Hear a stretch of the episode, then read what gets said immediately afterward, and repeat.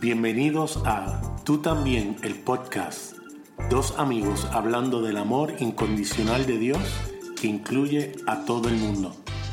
Saludos Javier. Saludos Nader. Una vez más en Tú también, el podcast donde hablamos de ese gran amor del Señor 100% puro. Así mismo es.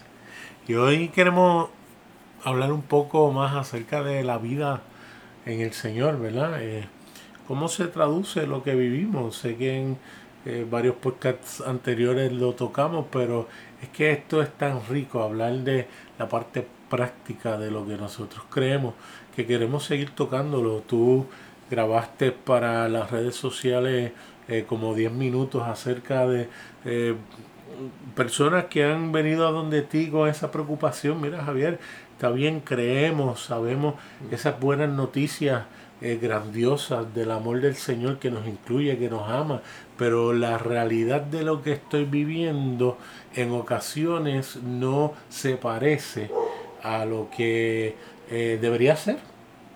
Y, y cómo entonces lograrlo.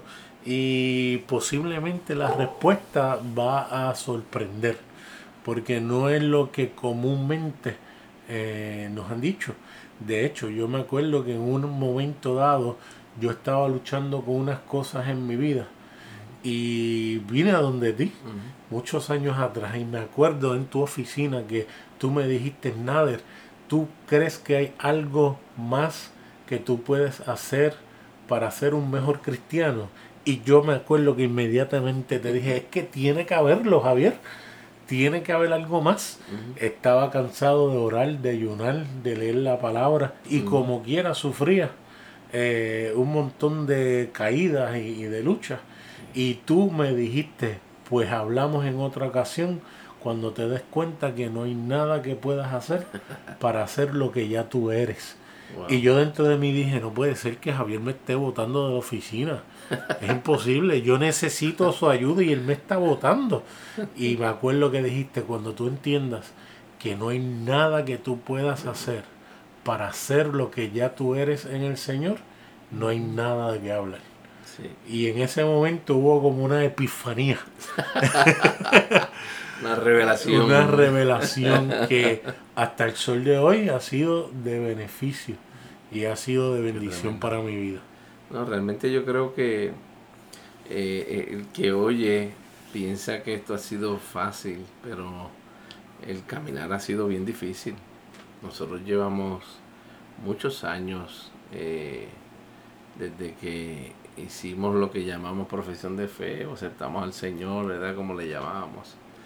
Y desde el principio fue una lucha bien terrible porque uno tiene una experiencia tremenda con Dios y lo que quiere es agradar a Dios, lo que quiere es complacer a Dios, lo que quiere es obedecer a Dios. Y en muchas ocasiones uno aprende las teologías y aprende las doctrinas, las enseñanzas, pero no se traduce en estilo de vida, sabes, que vaya de acuerdo a esa misma teología que uno aprende o esas mismas enseñanzas que nos dan cuando uno va a los cultos los domingos, o uno va a la escuela dominical, o uno va a un estudio bíblico y escucha, y entonces te ponen ejemplos bíblicos y tú escuchas personas de la Biblia como que, wow, yo quiero ser como David, yo quiero ser como aquel, como el otro, como Moisés, como Josué, yo quiero ser como Abraham, con la fe de él.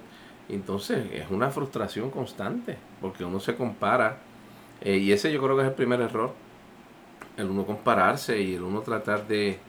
Eh, actuar de igual manera o mejor como esas personas de las cuales uno ha escuchado. Entonces pues uno vive en esa frustración y fueron muchos años, muchos años. Yo leí libros y eh, escuché mensajes, escuché predicaciones y, Dios me llevó a la, a la realidad de que todo fue hecho en Jesús. Y el problema que nosotros tenemos no es de conducta, eso es lo que la, en lo que la religión se enfoca. Cualquier religión, llámese cristianismo, llámese eh, budismo, llámese cualquier religión, el enfoque está en la conducta de las personas, en controlar la conducta de manera que los seguidores de esa religión puedan dar testimonio de eso que ellos dicen que creen. Entonces, pues, obviamente uno trataba esta relación con Dios como un ismo más. ¿Sabes? Y, uno trataba de hacer muchas cosas hasta que nos dimos cuenta, mira, no. Y con el pasar del tiempo, después que Dios me enseña con relación a eso, me doy cuenta que es la lucha que la mayoría de las personas tienen. ¿Sabes? ¿Cómo yo puedo vivir una vida que vaya conforme a quien realmente Dios dice que yo soy? Eso es una pregunta extraordinaria porque es que uno se frustra. ¿Sabes? Uno se frustra tratando de modificar conductas y cuando uno va donde personas usualmente a decirle el problema que tiene, pues la, las soluciones que te brindan es lo mismo que tú dijiste. Pues tienes que orar más. Los 12 pasos a seguir para lograr. Eh, nos, convertimos en alcohólicos anónimos. Sí, sí mismo, así mismo. ¿Sabes? las fórmulas. Las eh, nueve llaves para. El secreto para una vida cristiana victoriosa. Sí, sí. Oh, Entonces, eh, el problema está en que hay personas que son muy disciplinadas y lo logran. Claro. Pero no lo logran por nada más, eh, eh, lo quieren espiritualizar, quieren decir que ellos tienen el secreto.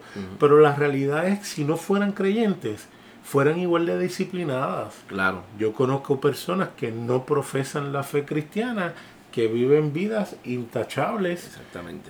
Hombres de su de, de una sola esposa que eh, hasta ni adicciones tienen y no tienen nada que ver con ser cristiano, no. Exactamente. Son personas que han establecido esto no me conviene y, y voy a enfocarme en otras cosas y son tan disciplinadas que lo han logrado entonces queremos meter a todo el mundo en la misma caja. Y si tú no lo haces o lo logras, tú estás mal. O, entonces nos enfocamos en el rendimiento. Eh, decimos, a Dios le importa más lo que tú haces que quien tú verdaderamente eres. Y, yo sé que la gente le molesta eso porque dice, no, porque es que tenemos que dar testimonio. Eh, esa es la palabra espiritual. esa es la palabra espiritual. Si tú no das testimonio, eh, ¿sabes? Eh, miren, el que no eres, eso es lo que te dicen. Si no das testimonio, ¿para qué no, eres de verdad? Mire, lo que nosotros hagamos no va a cambiar quién es Dios.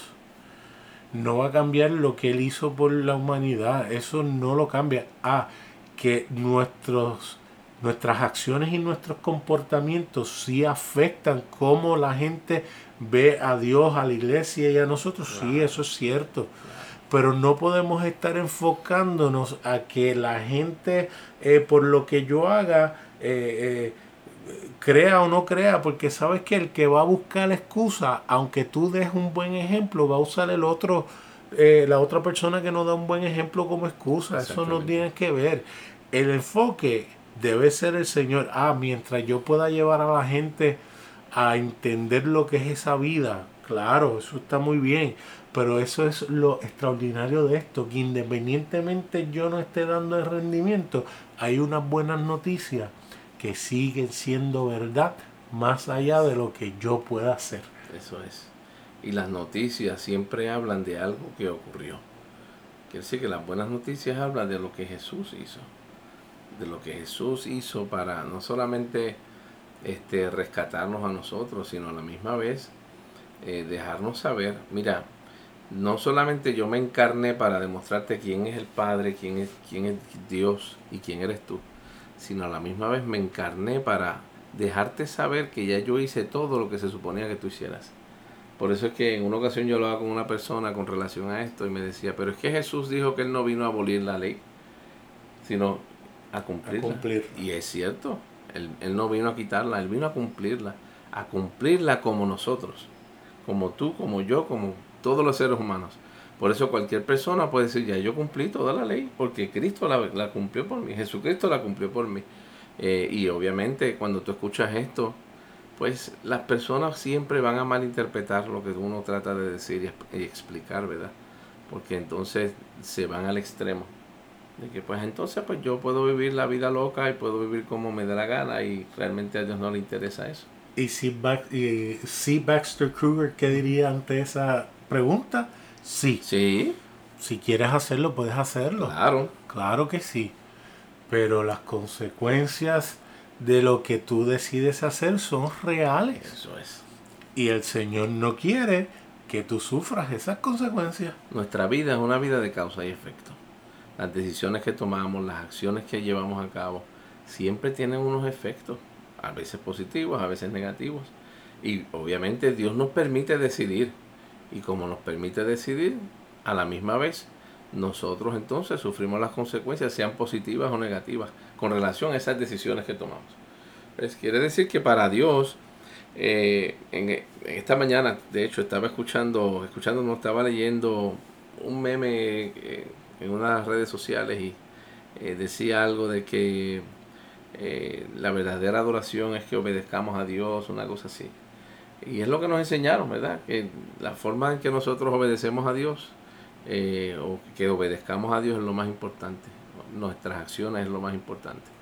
Pero la realidad es que eso no es lo más importante. Para Dios eso no es lo más importante. Para Dios lo más importante es la relación.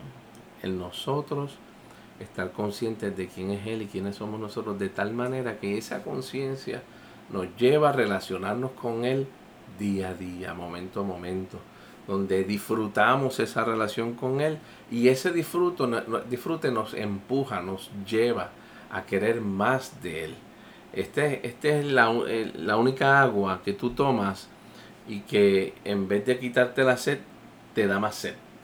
¿Sabes? Con el Señor, con el Padre, Hijo, el Espíritu Santo, a medida que tú participas de Él, que comes de Él, que te relacionas con Él, te da más deseo de poder saber más de Él, de compartir de Él, de, de conocerlo a Él. Aleluya. Y eso se traduce en que nuestras acciones van a seguir nuestra verdadera identidad. Lo contrario es cierto también. Mientras yo no me relacione, no estoy consciente de quién es Dios en mí, de quién es, soy yo en Él. Tú sabes, pues sencillamente voy a seguir siendo con el carácter volado, como decimos aquí en Puerto Rico, ¿verdad? Que, nos pisan un callo y vamos a, vamos a hablar malo, vamos a responder hacia atrás y vamos a, hablar muchas cosas y a lastimar a las personas. Porque en el proceso, una de las cosas que yo, más yo sufría, Nader, era que no solamente salía yo lastimado en los procesos cuando reaccionaba incorrectamente, sino que lastimaba a otra gente también. ¿Sabes? Y eso era echarle sal a la herida. ¿Sabes? Encima de mi frustración, de que yo no hice lo que se suponía que hiciera, a la misma vez me llevaba, como decimos aquí, me llevaba enredado, las personas por el medio y el amor de Dios no se manifestaba. ¿sabes? Y es triste porque uno sufre, uno sufre cuando en la noche uno se acuesta y mira hacia el techo y dice, wow, otra vez fallé, otra vez grité, otra vez hice lo que no tenía que hacer. ¿Sabes? es frustrante y es doloroso. Y yo sé que hay mucha gente que nos escucha que están pasando por lo mismo, que dicen, espérate, ¿qué yo hago? Dígame cuáles son los cinco pasos, los doce pasos, cuál es la fórmula. No hay fórmula, de eso que se trata. y la ironía es que si hubiese una respuesta es simplemente no enfocarte en eso. Porque en el momento que nos enfocamos y miramos hacia adentro, ya acabamos nuestra, nuestra nuestra propia tumba, como tú has dicho en otras ocasiones. ¿Por qué? Porque en eso que le prestamos atención es en aquello que nos convertimos de una manera subjetiva, porque objetivamente ya somos santos, ya somos hijos de Dios, ya somos completos. Eh, ya antes yo tenía esa lucha entre, eh, no es que somos pecadores, no, no somos pecadores, somos nueva creación, somos de Él, hijos de Dios. Ah, que en ocasiones pecamos, sí pecamos, claro que sí, pero eso no quita nuestra verdadera identidad. Yo creo que Él cambiar nuestra manera de pensar de nosotros mismos va a ayudar. Pablo lo decía en sus cartas. Él dice, eh, los que no creen hacen X, Y y Z. Ustedes ya no son de, esa, de, de esos. Ustedes antes eso. eran así y hacían eso y le decía, ahora como cristianos, compórtense como cristianos, no hagan esas cosas más. No le estaba diciendo, para que seas cristiano tienes que dejar de hacerlo. No, le decía, porque eres creyente ahora, no lo hagas porque te sigue haciendo daño, le vas a hacer daño a, a, a, ti, a otras personas, los más débiles van a caer. Es irónico que aquellos que se enfocan en el rendimiento y en el comportamiento, que se hacen ver como duros en la fe, eso Pablo los denomina que son los débiles en la fe, porque son los que están pendientes en qué hizo fulano y sudano y el otro. Y Jesús le llama ciegos. ¿A ustedes piensan que ustedes ven? Ah, pues ustedes son ciegos porque piensan que se lo saben todo. ¡Wow! ¡Qué brutal! Para que tú veas. Sí, es lo mismo, ¿sabes? Y, de hecho, cuando tú hablas con relación a eso, Nader, yo pienso lo siguiente. En el cristianismo eh, se han buscado palabras para poder eh, mantener a las personas controladas dentro de lo que es esa, eh, esa religión. Porque el cristianismo es una religión el ser, el ser creyente, el tener una relación con Padre, Hijo, Espíritu Santo es algo diferente. Lamentablemente con el pasar de los años el cristianismo se ha convertido en una religión más dentro de, de todas las demás que hay. Entonces, ¿qué ocurre? Utilizan las palabras para mantener a las personas controladas. Una de las palabras que utilizan en este proceso es el de santificación. ¿Sabes? Tú hablabas hace un rato en términos de que nosotros no nos convertimos para ser cristianos. Ya nosotros somos. ¿ves? Y la transformación que ocurre en nosotros no es para llegar a ser, no es que somos pecadores y nos estamos cambiando para ser santos, que eso es lo que nosotros creíamos antes. Y eso es lo que nosotros le llamamos, no, porque esa es la santificación, que Dios va quitando las impurezas de nosotros hasta que lleguemos a un punto donde llegamos a la pureza absoluta, que es que no va a ser aquí en la tierra. Siempre pensamos, no, cuando me muera, entonces es que voy a alcanzar la pureza absoluta en Dios. Y entonces cuando uno lee 1 Corintios 1.30 se da cuenta que la Biblia contradice eso exactamente. La Biblia dice, déjenme decirle algo, Pablo le escribe a los Corintios, le dice, déjenme decirles que Jesucristo es la santificación. La santificación no es un proceso, es una persona en la cual, a través de la cual Él ya nos hizo santos. Por eso las buenas noticias no es lo que nos vamos a convertir, es lo que ya nosotros somos en Jesús lo que somos en Dios. Ya nosotros somos santos. ¿Qué ocurre?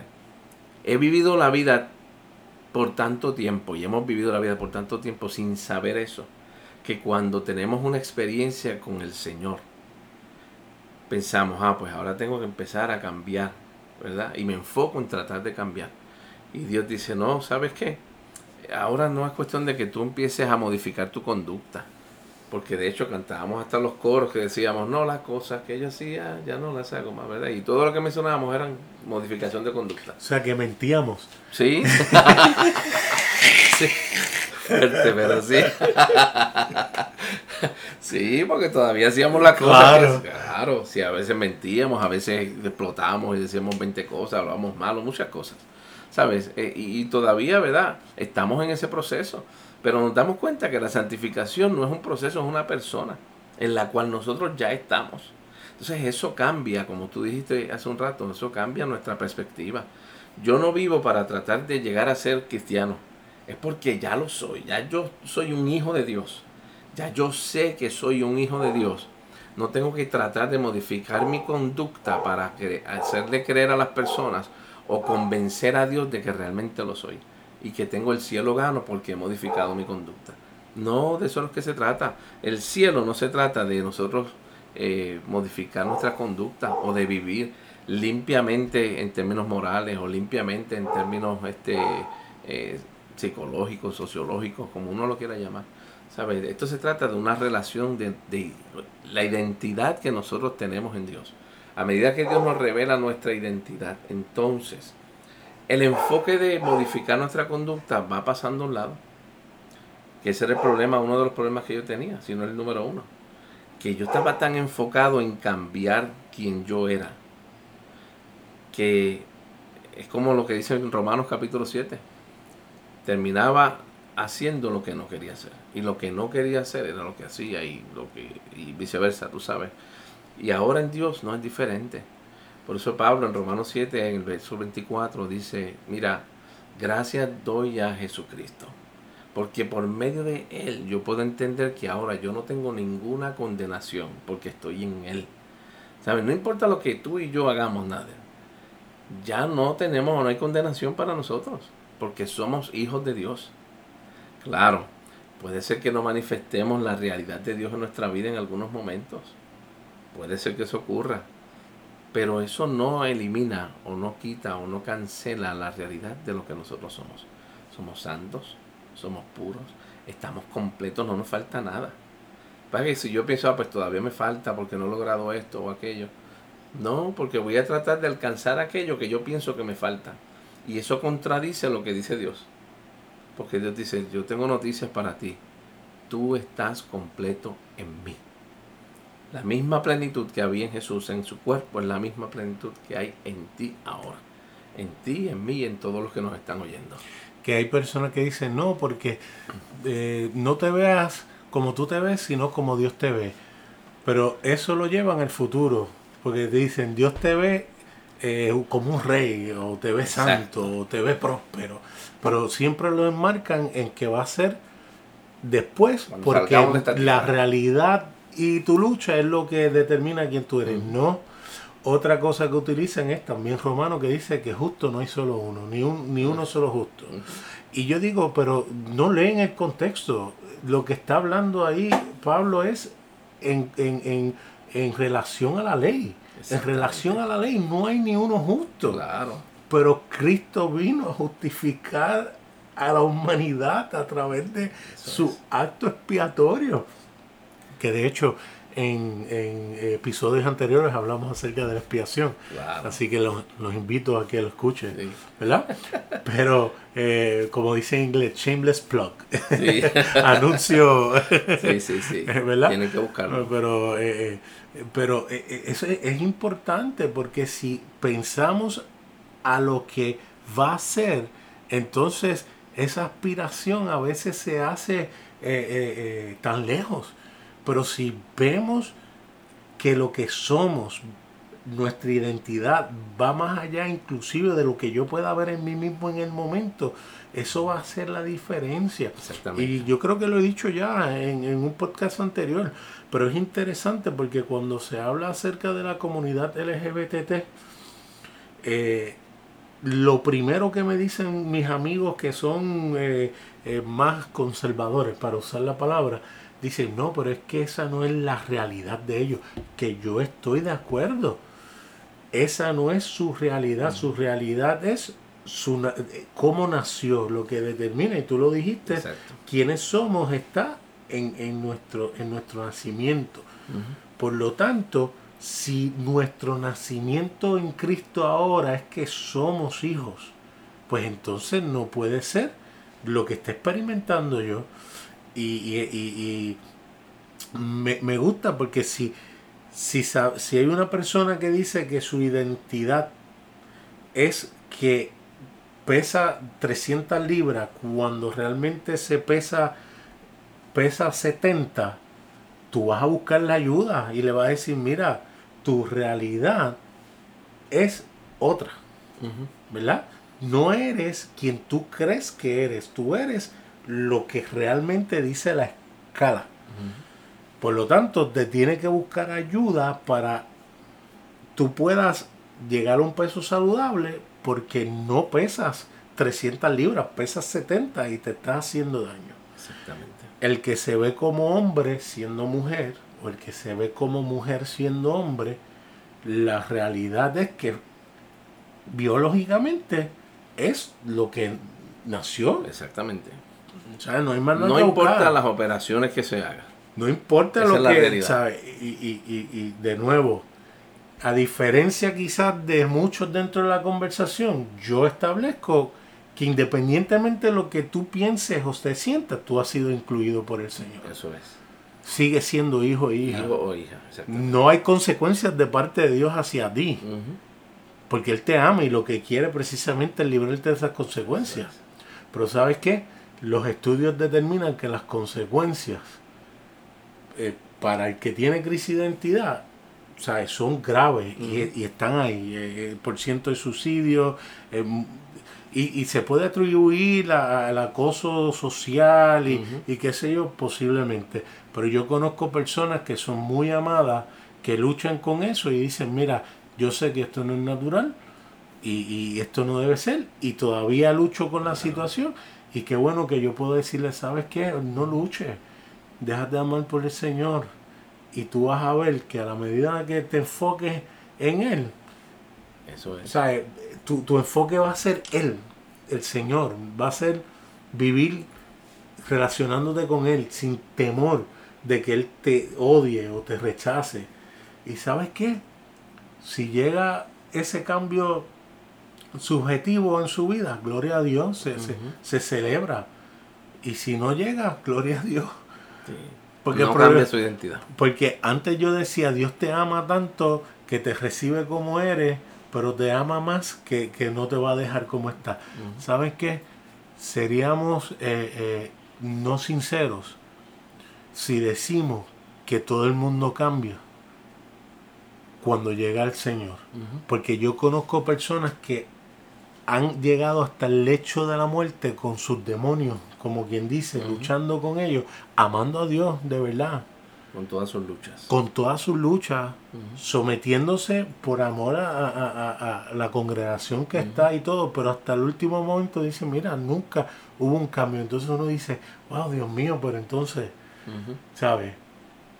Y cuando nosotros vemos la historia, yo pensando mientras tú hablabas, eh, pensando en la experiencia del ladrón en, la cruz al lado de Jesús, ¿verdad? Y obviamente eh, cuando nosotros vemos esa experiencia, ¿qué oportunidad tuvo él o los dos ladrones? ¿Qué oportunidad tuvieron ellos para modificar su conducta? Para tener alguna oportunidad de estar con Jesús. Ninguna. Y Jesús no le exigió nada a ellos. Jesús sencillamente le dijo, tranquilo, hoy vas a estar conmigo en el paraíso. Vas a estar en el lugar donde puedes ver realmente, que es lo que el paraíso quiere decir. ¿verdad? Vas a poder ver realmente como tú eres. ¿Sabes? No tuvo la oportunidad de enmendar sus errores en la tierra. No tuvo la oportunidad de cambiar quién fue. eh, De devolverle a aquellos a quien le hizo daño y le robó. Exactamente. Pero como quiera, Jesús dijo, tranquilo, vas a estar conmigo, porque realmente Dios lo que está interesado es en relacionarse con nosotros. ¿Ves? Y la relación es lo que produce transformación, no para convertirnos en algo que no somos, sino para darnos cuenta de aquello que ya somos. Ya somos en Dios. ¿Ves? Y Dios, si quiere operar algún cambio en nosotros, es, es una operación de ojos una transformación para que nosotros nos vayamos dando cuenta de cuán completos estamos en Él, cuán santos nosotros somos en Él. Eh, aunque nuestras actitudes, nuestras acciones, aunque eh, la- nuestros estilos de vida a, ve- a veces vayan eh, contrario a lo que nosotros entendemos, pero realmente Dios no tiene prisa porque para Dios Él, Él tiene la eternidad para trabajar con nosotros. Y es interesante porque decimos que el pecado impide esa relación. Es posible.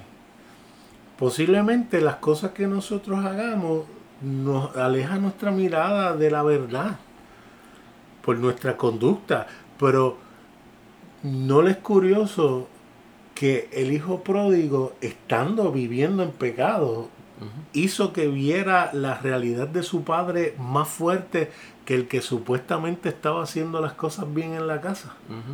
Que no veía realmente quién él era ante los ojos de su padre. Y fíjate que era el que supuestamente estaba haciendo las cosas bien. Sí.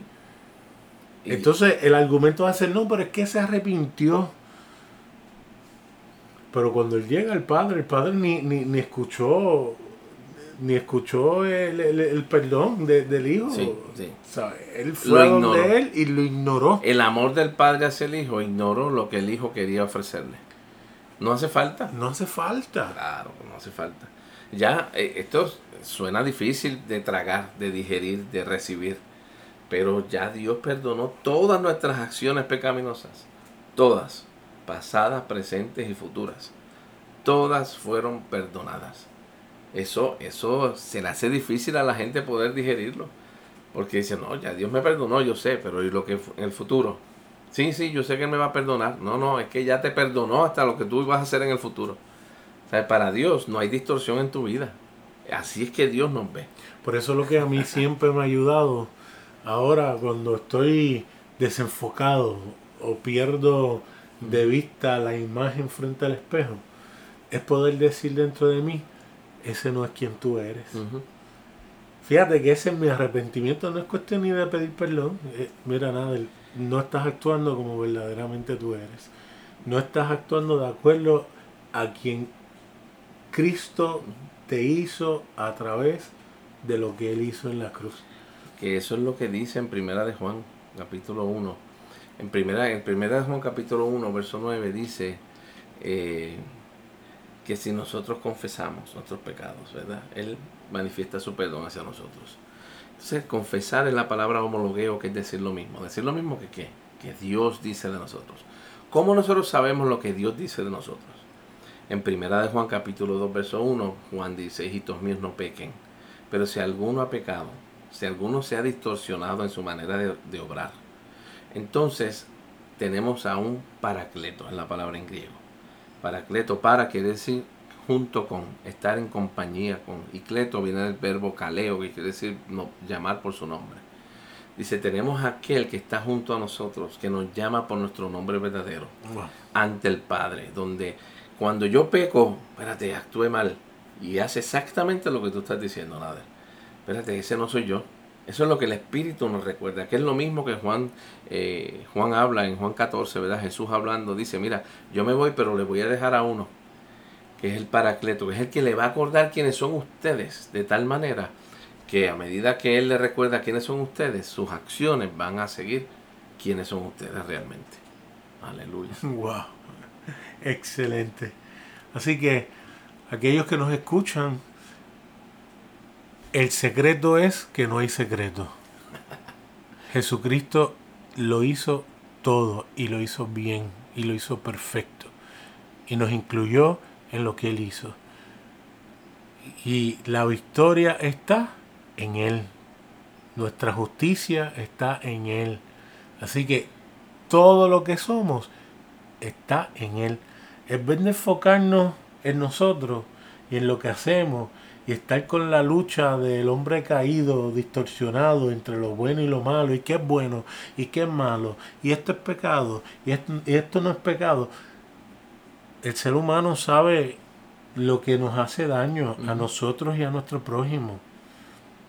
Y si insistimos en querer actuar en contra de quienes somos, seguiremos sufriendo las consecuencias de nuestras acciones, no porque vienen de parte de Dios, vienen de parte de lo que nosotros hacemos, porque cada, como tú dijiste ahorita, cada causa tiene su efecto.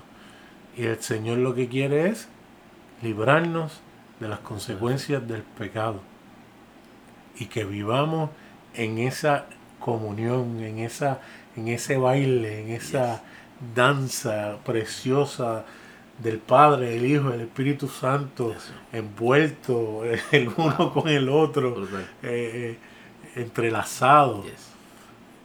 Yo creo que si nos diéramos cuenta de eso, nuestras conversaciones serían distintas, totalmente. nuestros cultos serían totalmente diferentes.